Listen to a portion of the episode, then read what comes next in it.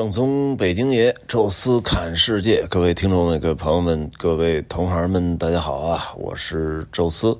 今天呢，我们继续啊，跟大家来聊两湖之间啊。之前一期呢，岳阳楼啊，已经进入了湖南的范围啊。我们当天的下午呢，就到达了长沙。啊，在长沙呢也没有住在市中心啊，因为我印象中市中心还是挺堵车的，呃，也谈不上有多方便啊。因为一开始的时候啊，我压根儿就没想在长沙安排什么太多的景点啊，因为晚上呢一般我也不管啊，谁爱去哪儿去哪儿，就正常白天的，当时就想去一个湖南的省博，呃，结果呢这个没约上啊，后来怎么怎么约上进去的？到时候下一期吧，连带介绍省博啊，整体跟大家来说说。呃，那这一期呢，其实就聊到啊，我们酒店定在了长沙南二环啊，也就是天心区啊，这个猴子石大桥。边上啊，有这么一个 Ramada 华美达，呃，酒店也挺不错的啊，价格还便宜啊，这个停车场啊，这停车位都很富裕啊，所以就在这儿住了一晚，啊，当天呢就已经到酒店就五点了吧，下午五点啊，然后说休息了一个小时，六点钟的时候，呃，大家陆陆续续的都出来了。有的呢是打车啊，前往这个市中心啊，可能晚上想喝点小酒啊什么的，就不开车了啊，也怕没地儿停啊。然后我们呢还是几辆车吧，就说到橘子洲头看个日落。哎，那不是有一个主席年轻时候的像吗？哎，说这个在那儿看日落，两边湘江啊什么的会挺好。啊，结果后来走着走着吧，就发现说这个停车场说。未必有位置，而且呢，进去可能还得坐个电瓶车。哎，说不如就在这个江的这边上这儿看，也不要钱啊，停车位也很富裕。所以我们当时啊，就导航找到了一个保利地产啊，那附近啊，大家熟悉长沙，应该知道，就是那一个大的楼盘啊，其实正对着橘子洲头的最南角。啊，那个呃，大的那个人像的呃这个正对面哎，所以那块正好又是属于这整个湘江的东岸啊。你在这儿呢，连看这人像的剪影啊，再加上呃落日啊、余晖啊，其实就已经挺好了啊。所以我们当时就干脆没上这橘子洲头啊，直接就在呃那边上找了停车位停下来之后啊，在那儿呢安安静静的拍了一个落日。州啊，就是三点水一个这个广州的州啊。这个州呢，后来我们把它形容为什么亚洲啊、欧洲啊、非洲啊、南美洲、北美洲啊，海中间的大陆啊，是这么一个概念。而且这个概念呢，比国家呃还要更大。呃，但实际上啊，在中国的古代汉语当中，这个州啊，其实都形容的是。呃，水中的一个独立的类似的岛屿啊，尤其是形容那些被泥沙冲击堆出来的地儿，都叫州啊。比如说呢，呃，好像长江上有余梁洲吧，就是三峡那块啊。然后长沙的这个橘子洲头啊，橘子洲那就是这个湘江中间的这长长的一个沙洲啊。所以有有人说啊，这个长沙呢。呃，这个名字啊，有可能就来自这个长长的橘子洲啊，当时叫长沙洲，哎，所以就出现了长沙这个名字啊。当然呢，呃，解释的这个。呃，名字更多的啊，可能大家更信服的是来自天上的星座，哎，因为当年啊，秦始皇啊设置这个长沙郡的时候啊，据说啊是依照着这这个城池呢，正好对着南方朱雀啊，中间呢有这么四颗啊非常亮的星星，成一个长条形，几合称叫长沙星啊，所以正对着这个城池呢，就把这城池命名为长沙。啊，那么这个名字啊，如果从秦朝设置长沙郡算到现在的话，也是两千多年的历史了啊，也是中国，呃，到现在保持的还是非常古老的城市名称啊。长沙有一号啊，包括后来三国时代啊，孙坚做过长沙太守啊，关羽和黄忠大战长沙。啊，到后来刘备借荆州啊，是一借不复还啊。同时呢，像关羽大意失荆州，啊，说的都跟长沙这个地儿是有关系的。早先的湖南、湖北啊，都是统称为荆州的，啊，那么长沙呢，也因为星座的这个命名吧，同时它自己有一个别称，就叫星城。呃，长沙呀，其实白天呢是一个城市的状态，而晚上就换了一副面孔啊，所以我们也有意识的等到日落之后，要到市中心去看一看。去哪儿看呢？呃，当时呢，我们那个有一个一号车啊，有一位呢是之前去年的时候刚刚来过长沙和这个张家界，哎，他对这块呢还挺熟悉啊，说你呢就。开到这个海信广场啊，首先那儿呢文和友那个必须得去，啊，因为文和友啊也是体现那种老长沙的那种感觉。哎，这个最近好像各个城市都开始。做这种项目啊，原来没注意哈，好像当时就觉得北京有这么一个和平果局挺有意思的。后来在上海偶然之下发现了上海那叫什么呀？一九一九三二吧，还是一九什么呀？就在这个陆家嘴，呃，然后到西安啊又看到一东方哥，哎，挺逗的。哎，结果到长沙文和友啊，这好家伙，每一个城市啊都有一个能够复位三四十年前的这座城市的老的这种。市井文化的状态，所以我当时呢就看到了这个景点啊，就也没有特别想去啊。但是我车里的几位呢都说，呃，这个地儿挺好，要去去，那就去瞧瞧去呗。呃，结果开到海景广场的时候，发现啊，就是进停车场之前有一个排的大长队，说什么队？仔细看就是文和友啊要进门的那个地儿，可能也是控制人的流量吧，所以就当时。呃，把这个这个呃人都都都给挡在门外啊！说这天儿还是依然不那么凉快，你站门口等着有点太难受了。哎，当时呢，我们就把车停到地库之后，就没有出到呃大厦外边，而是直接坐电梯来到了大厦里边的三层。哎，当时呢就就往那个文和友那方向走啊，结果一看啊，那个。原来是有一个通道通到里边的，就不需要你在外边排队，哎，结果被那个拿那个。专门的这种隔离板给挡上了，哎，说这怎么回事？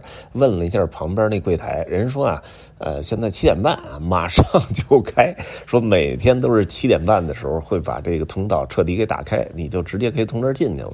所以我们在这等了也就两三分钟啊，就来了俩保安，咔咔的把锁打开，我们就直接就溜达进去了，这样也没有经历任何的排队啊，直接进了，啊，里边一进去就给震了，确实是很牛。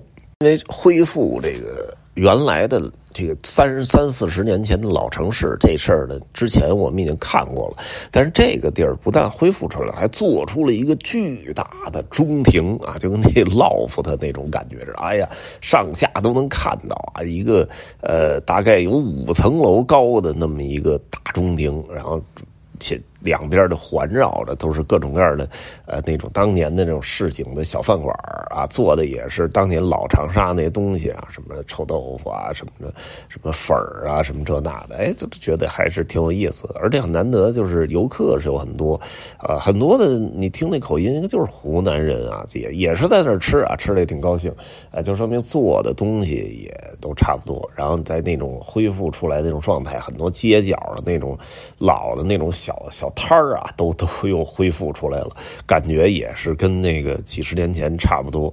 忽然啊，就觉得有点同情这些商贩啊，就当年呢，可能他们就是三十年前就是在这么一个很憋屈的位置坐着他们那个小吃，结果干了三十年又回到这么一个状态了。可能一开始。会有点熟悉那种感觉啊，结果发现周围一切都跟原来一样，只是自己老了啊，这可能 干着干着会有点伤感。呃，这个地儿呢，其实整体来讲就是上下的那个空间特别大。但是它的平面空间不大啊，我觉得这也可能为什么它给做成这么一个超大的一个中庭的这么一个原因啊，就是因为它的平面空间太小了，所以只能向立体发展啊，所以这个文和友，但是我觉得做的还是挺精致的，呃，里面的那个商贩啊什么的也都是恢复的都挺好啊，其实是挺值得去逛一逛的，呃，然后另外我那个就几几个。同车的朋友，他们就说就开始准备逛街了。我说我就不逛了啊，我就直接就就分道扬镳了啊。我去哪儿了？那是看到那个旁边有一老牌坊街啊，就是那种也是老街啊。然后结果一到那儿，好失望啊，就就是一个所谓的小吃街啊。所以我说这地儿。那就算了啊，看了一个臭豆腐博物馆啊，稍微瞧了两眼就出来了啊。然后呢，又走到这个波子街啊，那个是整个啊长沙非常著名的美食一条街啊。这个大的那种什么叫什么费费师傅还是费老头啊？还有这边有一个叫叫什么？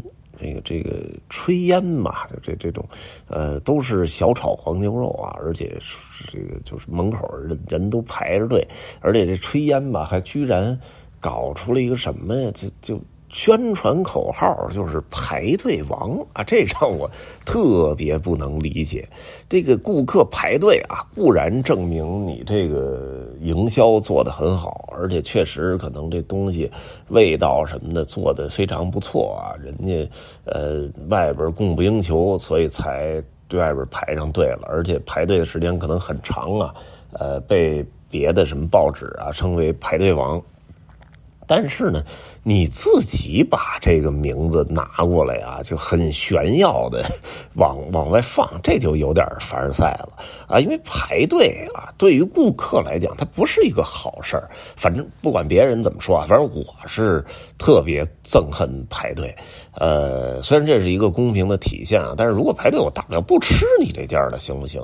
啊，所以这排队的时候坐到那儿啊，玩手机，然后那个环境什么的也很差，周围那个呃空间密度也很高，你又。不敢远离啊，怕到时候叫着叫着叫过号了，你前面这个都白拍了。在那种情况下，其实挺不舒服的，会把我这种用餐的这个体验值拉低很多啊。就是如果一个很好的餐厅啊，让我在那儿排门口排了四十分钟，那这个餐厅再好吃，我也不会给它五星啊。这这就是我的一个原则啊。所以这这种就是像海底捞，当年在中国的很多城市也。都是排大队，甚至我听说那时候最多是能排到两三个小时，但是在那种情况下，人家都没说自己是排队王啊，然后呃还尽可能的什么提供各种饮料、小吃，还给你做指甲什么的，其实就是在抵消你那个在排队当中的那种呃无聊的那种时间啊，所以这个我觉得是正路啊，你把排队王直接打到自己招牌上，这让我。不太能接受，呃，当然那小吃街里边还有很多很多各种东西吃啊，但是我是，呃，晚上就就算了，就别再吃了啊，就是相对的逛一逛。我更多的，呃，其实是感受那种市井文化。啊，这也是我觉得长沙跟武汉的一个区别啊。武汉呢，给我的一个第一感觉啊，就质感就是大，太大了。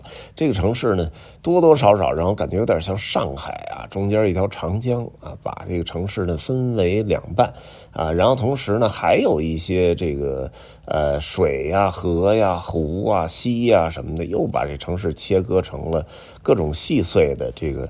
小的区域，而且呢，呃，因为整个的城市的规模很大，发展的就是，哎，也是特别的大，哎，所以在这儿开车啊，走起来的时候，哎呀，动辄就是一个小时的路程，这儿到那儿，啊，所以给我的感觉是大，啊，但但是我可能也没去到那个。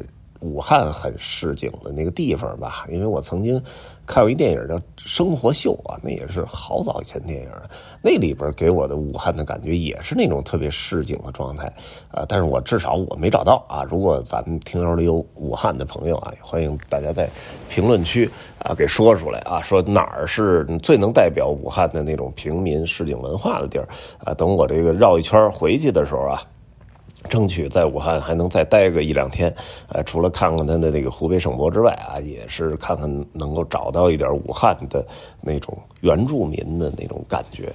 呃，长沙呢就不用多找了，就在市中心这区域啊，你能看大量的本地人，很多的年轻人啊，因为现在还是处于一个暑期，呃，很多的学校，甭管中学、大学啊，都在休假当中，哎，所以你能看到很多本地的那个少男少女啊，这个牵。着手在这个市中心的各种广场啊、什么小吃街啊乱逛，说着那种湖南话啊，这个就让我觉得挺好好啊。因为很多很多的这个中国的城市当中的一些什么所谓的夜市、小吃街，都是给外地游客准备，就是本地人其实很少啊。但是在这里，你能看到一部分的外地人，还有更多的都是本地人啊。这就是我所能。感觉得到的，呃，长沙的市井文化，而这种市井文化是，我觉得一个城市最大的一个魅力吧。而且就在任何你走到大街小巷，很多的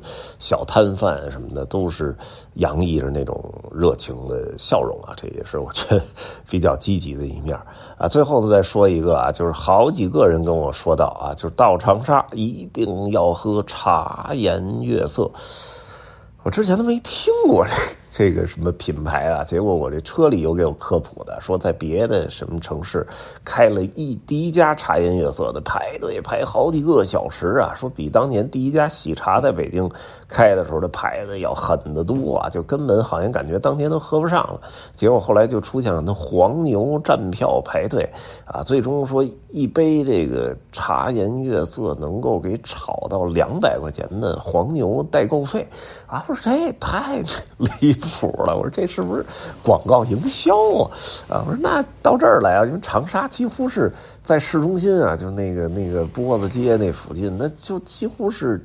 隔个一两百米就有一家，呃，然后我就正好是在海信广场出来的时候，看到对面有一个叫什么悠游港啊，还是一什么是上一个扶梯二楼中，这中间是一个小中庭啊，四边呢是四个餐厅，哎，结果那儿都有一个茶颜悦色，还没人啊，到那儿直接就点餐。也不知道喝啥，因为从来没喝过，也没做任何功课。然后我就从袋儿里瓶一看，有一个叫什么幽兰拿铁，呃，我看是不是咖啡呀？结果一看就是红茶兑牛奶嘛，就是拿铁啊。然后他再加了一些奶油啊，然后问什么的？我说这大热天的，我也别喝热的了，咱就是。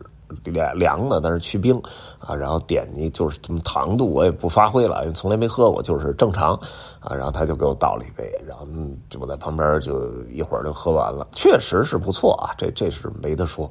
呃，十七块钱的价格也确实不贵，呃，糖度虽然是正常，但是我在喝的时候并没有感觉那么的甜。